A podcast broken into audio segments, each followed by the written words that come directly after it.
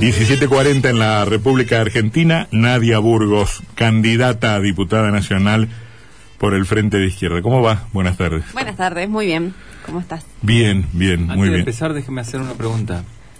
Porque vamos a ver si puede. Y si está haciendo una pregunta, ya está empezando. Sí, sí, no, pero antes de empezar a hablar en serio. Este, vamos a ver si puede interceder en esta grieta. Hincha independiente, Nadia Burgos, Sí. porque Roja está en eso. Este, el Kun Agüero, ¿qué opina? ¿Cómo la ve? ¿En, en qué términos? ¿Futbolísticos Sí, o personales? claro, claro, en- ah, yo lo banco Kun, en términos futbolísticos. Ah, Una profunda diferencia tengo acá con Nadia. ¿Cómo con no? Burgos. Y bueno, pero es Ah, que para no. nosotros hay algo ahí en Sí, este sí, yo, yo entiendo, yo entiendo que uno que uno quiere hasta, qué sé yo, hasta, hasta el sobrinito más tonto uno termina queriendo por una cuestión familiar, ¿no? Pero el, y ustedes lo de independiente. Pero no, no, no, tenemos una pelea acá con Martínez y con Varela porque para mí es una gran mentira, pero Ay, no, es una gran no se mentira. lo permito. Es una gran mentira. Bueno, lo demostró este fin de Sí, no, ayer, ayer, un gol, ayer mismo. gol. Entró un ratito, hizo un gol, le hubieran puesto más tiempo y capaz que Es ganaba el Barça. Es verdad, es verdad. Este, bueno, eh, le preguntaba cómo hacía campaña. Este, no tiene un empresario que le ponga un jet, este, un avión para moverse. No, no, no, y tampoco lo aceptaríamos, ¿No ¿no? aceptarían? No, porque mm, nosotros tenemos, digamos, como una premisa que es la independencia económica para tener independencia política. Y nos cuesta todo un poco más, pero la realidad es que efectivamente eso nos permite hablar de cosas que por ahí, con algunos que otros condicionantes económicos, no lo podríamos hacer. Así que, en ese sentido, bueno, recorremos la provincia pulmón, como podemos. Eh, yo te contaba que vengo de Concepción del Uruguay en colectivo, que ahora me voy a Concordia en colectivo, y que en algunas otras oportunidades tenemos buenos compañeros que, que tienen autos que pueden sumarse a la campaña y, y- y recorrer la provincia con Mm. nosotros. ¿Qué se aprende en campaña? Creo que lo que tendríamos que aprender es a escuchar. Algo que lamentablemente los partidos tradicionales no lo han aprendido, digamos, ¿no? Y en esta campaña se ve claramente. Eh, y y Ah, creo pero que. perdón, Nadia, da, da- da toda la sensación de que hay una una práctica que uno no, no, no sabe si es práctica o si es marketing, de que efectivamente la, la política se convierte en un ejercicio de escucha. Los dirigentes dicen, vamos y escuchamos. Vimos hasta al presidente de la República bajar un día con un cuadernito a tomar nota en medio de una reunión con vecinos. Bueno, pero no lo hacen porque después las políticas que aplican van en contra, ¿no? Si hay algo que quedó claro en las pasos, que hubo un rechazo generalizado a las políticas de ajuste y Fernández lo que hizo posteriormente fue cambiar un gabinete hacia más a derecha. Y ahora estamos, por ejemplo, discutiendo la reforma laboral. Entonces, para nada están escuchando a las poblaciones porque la gente lo que dice es todo lo contrario, es demen un salario igual a la canasta familiar para poder vivir, garantícenme que podamos acceder a viviendas y a trabajos genuinos, y eso no está pasando, digamos, ¿no? Lo que se profundiza es una crisis atado además a otros que sí escuchan bastante, que es, por ejemplo, el Fondo Monetario Internacional. Pero eso es una interpretación de qué es lo que dice la gente y quién es la gente. Sí, yo, eh, yo apostaría también a que sectores laburantes, por la razón que fuere, o sectores este, vinculados a las pequeñas y medianas empresas, ¿acaso se pronunciarían a favor de una reforma laboral? Discutamos qué reforma laboral. ¿no? Porque si es una reforma laboral como la que quiere imponer el Fondo Monetario Internacional, que es mayor explotación hacia los trabajadores y menor salario, no creo que nadie esté de acuerdo con trabajar más y cobrar menos, digamos, ¿no? Y eso es algo que se está poniendo sobre la mesa. De hecho, venimos de, eh, por ejemplo, discursos no del presidente, sino de la vicepresidenta eh, Cristina Kirchner, que dijo que los empresarios deberían estar más preocupados en producir más para poder generar allí mayores ganancias. Producir más en el contexto en el que estamos significa explotar más a los trabajadores. Y si no, pregunten, por ejemplo, cómo la burocracia sindical, que es otro gran problema que tenemos en nuestro país, dejó pasar, por ejemplo, la modificación de convenios colectivos como en Toyota, en donde le han puesto a los trabajadores de esa empresa que para nada ha tenido pérdidas eh, en este último tiempo, a trabajar un día más a la semana, cobrando la misma remuneración. Entonces, hay una realidad en nuestro país. La reforma laboral ya comenzó, comenzó con el achicamiento de nuestro salario en relación a la inflación, con la pérdida del poder adquisitivo de la gran masa de trabajadores y trabajadoras y lamentablemente cualquier discusión que venga de los partidos tradicionales a raíz de la reforma laboral va a ser para empeorar nuestra situación y no para mejorarla. En ese contexto, Mm. la izquierda es una garantía de poder luchar efectivamente para frenar eso y para generar un mejoramiento de las condiciones de trabajo para los trabajadores y las trabajadoras. ¿Y qué, qué lectura hacen ustedes de, la, del- de los resultados de las PASO que que, que tienen, digamos, por un lado un vuelco de votos importante al sector Miley, Expert y esa representación en, la- en Entre Ríos representados por Miriam Müller. Y por otro lado un crecimiento importante en varias varias jurisdicciones y también en la media nacional del voto de la izquierda. ¿Cómo se puede entender esa esa digamos especie de polarización del voto? Es que hay una polarización social, que no es solamente en nuestro país, sino que se vive a nivel mundial. Entonces hay fenómenos a ultraderecha y fenómenos a izquierda que se fortalecen.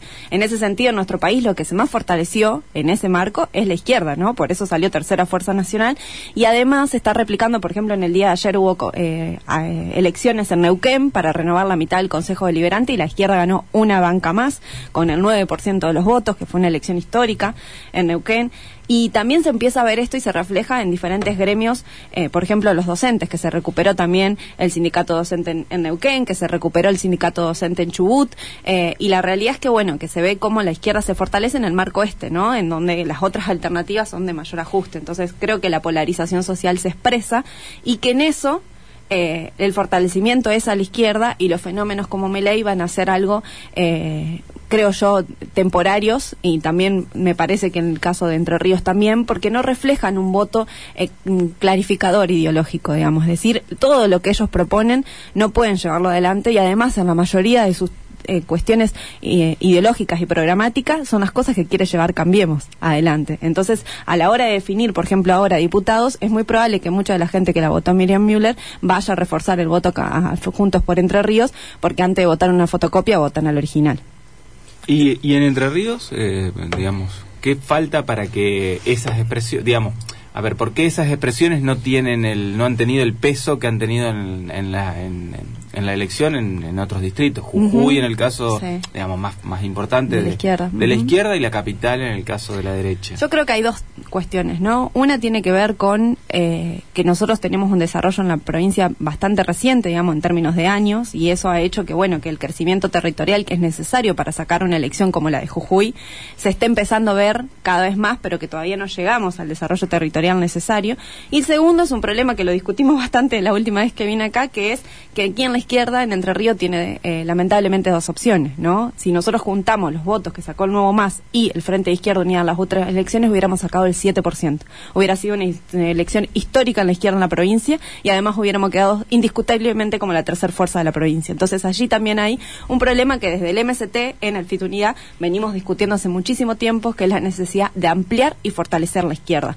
Hoy el Frente de Izquierda Unidad solo no alcanza.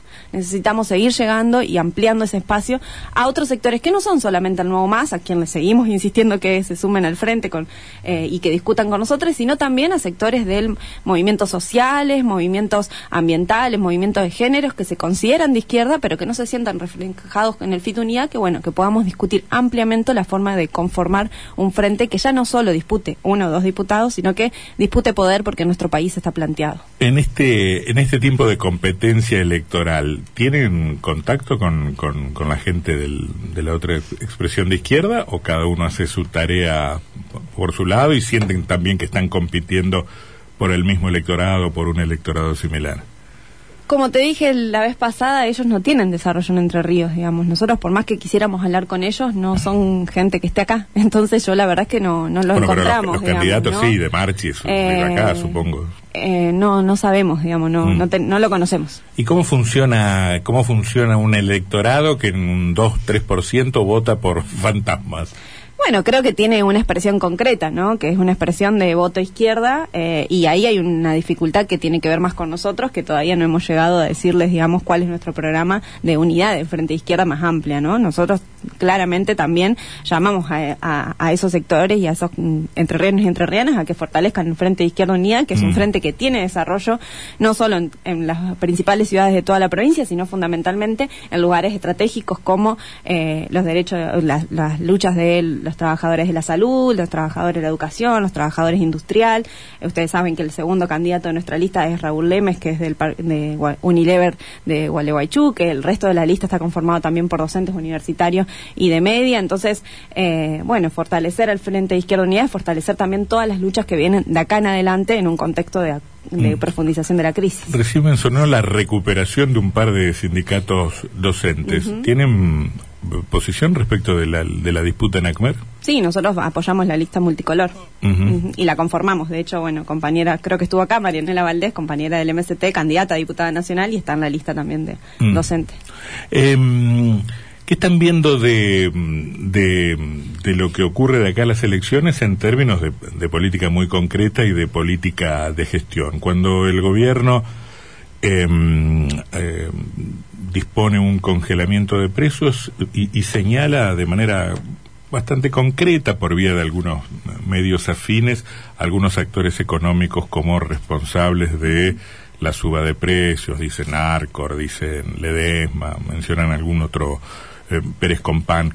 Em, ¿Creen que hay una o no ven ahí una tensión entre la entre la política y la economía, entre la política y el poder económico? En todo caso, ¿qué, qué tensión expresa eso? Bueno, la tensión existe siempre entre estos sectores, ¿no? Porque son sectores voraces en nuestro país. La industria alimenticia está profundamente eh, monopolizada. De hecho, si hay algo que se vio, digamos, en estos días, y que hoy es un día bastante particular también para discutirlo, es que con el etiquetado frontal se vio claramente cómo, o se pudo discutir más masivamente, cómo hay 10 compañías en nuestro país que eh, monopolizan toda la producción, la distribución de los alimentos. Y nosotros creemos que eh, esta medida de control de precio queda a mitad de camino, digamos, ¿no? Y si los empresarios pueden chantajear con un desabastecimiento, con que no van a cumplirlo y demás, es porque, primero, la ley de desabastecimiento no se está aplicando, y segundo, que nosotros creemos que las medidas como el, el freno de- de- del aumento de los precios tienen que ir atadas a medidas más estructurales, digamos. ¿Cómo discutimos con estas empresas? Abramos los libros contables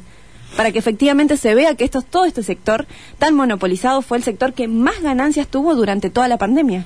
Fue un sector que nunca frenó y que ganó de manera sideral.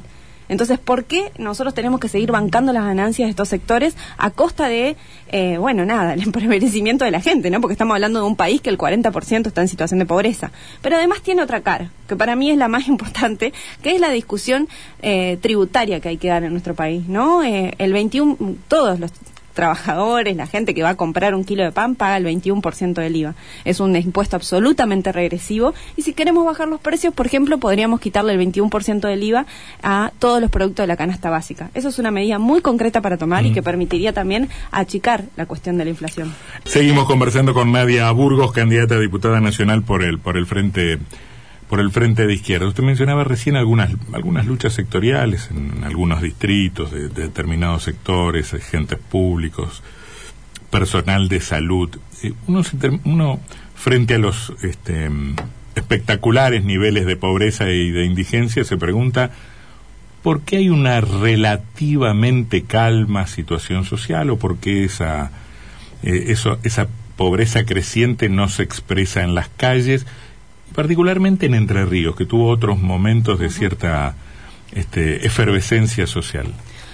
Bueno, hay varios factores, me parece a mí, ¿no? En primer lugar, eh, la bronca se está acumulando en los lugares de trabajo, al menos yo, ustedes saben, soy trabajadora estatal, trabajo en el Ministerio de Salud y hay una bronca creciente en relación a lo paupérrimo que son nuestros salarios y además el dedo en la llaga del gobierno provincial de manera constante, ¿no? Tenemos ahora una, una, discusión salarial abierta en donde el gobierno decretó el 10% de aumento del salario de febrero en un contexto en donde nuestros salarios siguen por debajo de la línea de pobreza. Entonces, somos trabajadores pobres, digamos, ¿no? Y esto no es noticia, sino que le ocurre a la mayoría de los trabajadores del, del país y la verdad es que hay una bronca muy creciente. Ahora, el gobierno cuenta con una pata que le ha servido de manera y que le ha venido como anillo al dedo, que es la burocracia sindical digamos, ¿no? De hecho, acá las pocas movilizaciones que hubo, hay que decir que también fueron movilizaciones casi de desborde hacia ATE.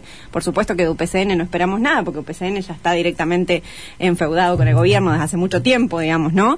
Eh, pero, bueno, ATE que en otro momento supo salir a las calles, ser combativo, lo mismo con algunos sectores de ACMER, de la docencia, hoy son parte del gobierno. Entonces eso genera un problema muy grande de representación dentro de los sindicatos y hay mucha bronca. Parte del gobierno es como una definición como muy categórica. Eh, usted dice que los sindicatos del sector público están absolutamente identificados con el gobierno. Sí, lo están, digamos, lo están y lo dicen ellos y lo defienden. Si uno los escucha en sus alocuciones, además, bueno, las movilizaciones, venimos, por ejemplo, de movilizaciones nacionales en las cuales algunos sectores participaron, como fue la del 17 de octubre, pero después la del 18 también con la CGT, porque no son solo los gremios públicos, sino que también son los gremios privados y los gremios asociados a las, a las grandes centrales, los que alguna vez fueron las grandes centrales, en un contexto en donde también está surgiendo un nuevo sindicalismo combativo desde las bases, bases que en muchos casos son muy jóvenes, es decir, gente que no, no vivió lo que fue en otro momento la CTA, porque ya vino con la CTA con tres rupturas, con la CTA, digamos, absolutamente desdibujada, eh, y incluso venimos de eh, situaciones de, descontento con lo sindical desde la época de Macri, o sea, no de este gobierno, sino anteriormente también. Digamos. Ahora, eh, perdóname, también hay, hay una, porque la, pregunta de, Antonio empezaba hablando de que tampoco los movimientos sociales, que son eh, en algún punto contenedores de, de, toda esta situación de, de, extrema crisis social y económica que se vive, tampoco han fogoneado eh, reclamos en la calle de, de, manera tan masiva o tampoco han canalizado esa bronca eh, que se ve o que se percibe en, en los barrios de, la provincia. ¿Por qué eso tampoco aparece? Bueno, los, los que hoy son movimientos sociales con mayor peso en los barrios son movimientos sociales también asociados directamente al frente de todos. Digamos, ¿no? Entonces, efectivamente, como vos lo decís, son un chaleco de contención. Eh, después está la realidad y la realidad y el camino hacia donde vamos, ¿no? De hecho, ustedes habrán escuchado en estos días que hasta Caballo, perdón que lo haya nombrado, pero hasta Caballo salió a decir que puede venir disturbios sociales en nuestro país, digamos, ¿no? Porque una cosa es los mecanismos de contención en una situación política que logró de nuevo encauzar el gobierno nacional y por lo tanto provinciales y otra cosa es post las elecciones que hay que ver qué va a pasar, digamos, ¿no? Las situaciones de los números que tenemos hoy que después se reflejan en cómo viven la gran masa trabajadora de nuestro país son números similares a las peores crisis que hemos tenido en nuestro país. Entonces, hay ahí también un proceso en donde la contención tiene un límite y el límite es que la gente ya no sabe cómo hacer, no para llegar a fin de mes, para sobrevivir el día. Entonces, mientras eso se vaya profundizando, y se va a profundizar si se sigue el camino del frente de todos, eh, la verdad es que las acciones de lucha van a crecer, eh, y, cada vez más. Así sean sectoriales, porque sí lo que falta hoy es una referencia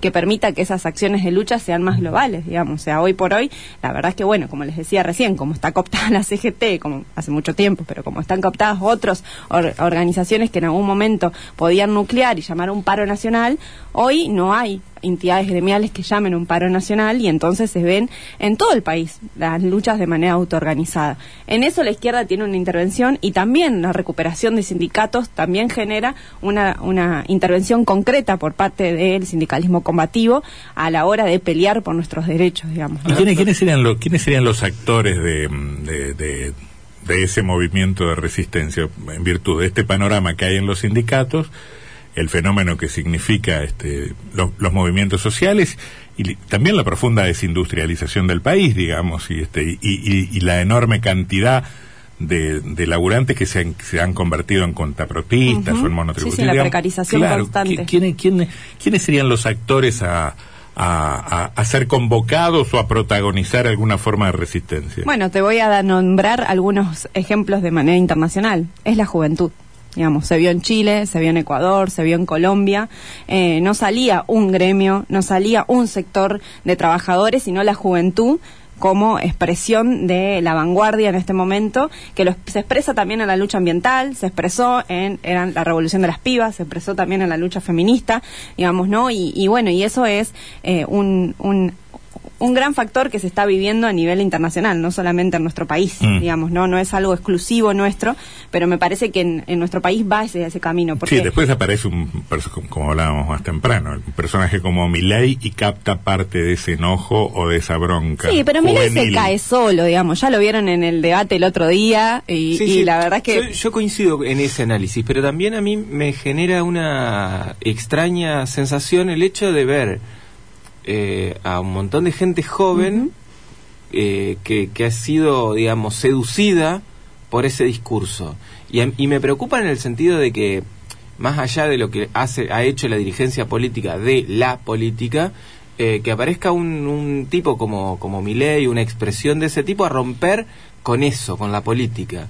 Eh, y que me parece que no tiene nada que ver con la rebeldía. No, absolutamente, no tiene nada que ver con la rebeldía. Digamos, ¿a qué se- a qué- Y sí tiene todo que ver con el régimen político actual, digamos, ¿no? Por eso es que también ha sido, por ejemplo, el economista más consultado por los medios masivos de comunicación de todo el país en todo lo que va del año, digamos, el que más minutos televisivos tuvo, porque también el régimen político utiliza a los personajes como Milei para sostener un descontento digamos, eh, que no, ya no lo puede sostener con los partidos tradicionales. Eh, Entonces, Milei, si cuando llega al Congreso, si llega, va a votar absolutamente todas las leyes con los partidos tradicionales que hoy dice defenestrar, porque su programa político es el mismo programa político de Juntos por el Cambio, un poco más radicalizado, ¿no? Porque es el de Martínez de Oz, es el de Menem, es el de Macri, todos juntos, hecho ahí una bomba explosiva. Ahora, no va a salirse de los eh, límites del régimen ese personaje. Entonces, la experiencia que va a hacer quienes hoy creen en mi ley va a ser muy rápida y muy corta, porque Ahora- él los va a defraudar apenas suba Yo al creo, que, yo creo que el problema más grave, y me gustaría su opinión al respecto, yo creo que el- el, eh, parte del enojo que expresa mi ley es una forma de resistencia a un discurso progre o que se presenta como progresista que se ha estatalizado en algún punto. Digo, eh, el kirchnerismo ha reivindicado un discurso de cierto progresismo, de cierto combate a eh, políticas neoliberales de defensa de los derechos humanos, de cierta redistribución de la, de la riqueza, que hoy es el orden constituido contra el que se levanta alguien desde una perspectiva conservadora. ¿No hay algo de eso? Y no sé, porque de los discursos a los hechos hay un paso muy, muy grande y en ese sentido, digamos, el kirchnerismo no representa efectivamente un posicionamiento de izquierda, digamos, imp- ¿no? importa si lo Entonces, representa efectivamente, eh, importa lo que la ciudadanía La puede... percepción. La percepción, exactamente. Sí, pero um, no, no, no creo, digamos, o sea, sí creo que es una pata de, más que tiene eh, la, la burguesía y el régimen político más tradicional de nuestro país para intentar sostener un descontento, digamos. Eh, a quién, con quién polemice, me parece que no hace la diferencia la esencia de, Mm. de ese espacio. Eh, pregunta un oyente, eh, dice que no es chicana. La señorita Burgos mencionó que trabaja en el Ministerio de Salud. ¿En qué horario y qué función cumple? Trabajo de 7 La a suelo 13. ver en movilizaciones varias de mañana, de tarde, de noche. Sí, trabajo de 7 a 13 en Uruguay 270, en la Dirección de Abordaje Integral de Problemáticas de Consumo. Los trabajadores estatales tenemos eh, por, ah, por ley tres horas mensuales para uso personal, que generalmente yo las utilizo para ir a alguna movilización. Eh, y además tenemos una ley desde 1980 que permite que traba- los trabajadores eh, podamos tomar licencia de campaña. La licencia es de 45 días desde el momento que comienza la campaña. Yo nunca me tomo esa cantidad de días, siempre me tomo menos, las que son justas y necesarias, eh, porque soy una trabajadora, yo vivo mi laburo. O sea que si, exceptuando esta licencia, después si no voy a trabajar, no cobro, digamos, como el conjunto de los oyentes. Entonces, eh, no, no tengo problema de decir ni en qué trabajo, ni dónde, ni mucho menos cuántas horas estoy. De hecho, también les cuento, ya que estamos, ah, tenemos que hacer horas extras para que nuestro salario nos permita un poquito arrimarnos a un salario medianamente que nos permita vivir. Eh, así que no solo trabajo de 7 a 1, sino que también en bastantes ocasiones me quedo más de las 13 horas para poder cubrir las horas extras y cobrar un salario que me permita llegar a fin de mes. Una última cuestión. ¿Hay en Entre Ríos, y no sé qué tan estudiados lo, lo- lo tienen ustedes, ¿hay en, hay en Entre Ríos, este, por lo menos desde vuestro punto de vista, alguna tradición de izquierda que merezca ser reivindicada? ¿Qué, qué, qué particularidad tendría ser militante de izquierda en Entre Ríos respecto de lo que es ser en Corrientes, en Santa Fe, en Chaco o en Mendoza? Bueno, creo que nuestra particularidad sería algo que en nuestro programa político está y es la necesidad de una reforma agraria integral agroecológica de manera inmediata, digamos. Si hay una tradición en Entre Ríos de lucha de izquierda, para mí tiene dos caras. Por un lado, el movimiento eh, obrero, que fue muy fuerte a principios del siglo pasado, digamos, y que tuvo, digamos, no un, un- un ataque directo por parte de la derecha más tremenda eh, y que ahí logró que, bueno, durante un tiempo ese, esa organización haya sido aplastada, eh, pero no vencida. Y creo que también la lucha de campesinos, digamos, ¿no? Y de trabajadores de la tierra, me parece que serían dos caras que me gustaría reivindicar y, Mm. creo que de ahí viene también nuestra pelea. ¿Y un referente de izquierda tuvo Entre Ríos grandes referentes de izquierda? Y no sé, porque viste que nosotros no, yo no, no pienso en referentes, porque pienso más en movimientos, digamos, en el Mm. sentido de la construcción colectiva. Digamos, ¿no? ¿Qué sé yo? Si me preguntas a mí, yo voy a reivindicar a Artigas, pero no era, de- no sé, no sé si que encaja de izquierda, digamos, en este, en ese contexto, ¿no? Me parece que sí, tiene, bueno, eh, cuestiones de avanzada, un montón de discusiones que podemos dar, pero no, no, la verdad que no, no sé. Nadia Burgos, candidata a diputada nacional por, por el Frente de Izquierda. Gracias por haber estado acá. Bueno, muchas gracias a ustedes.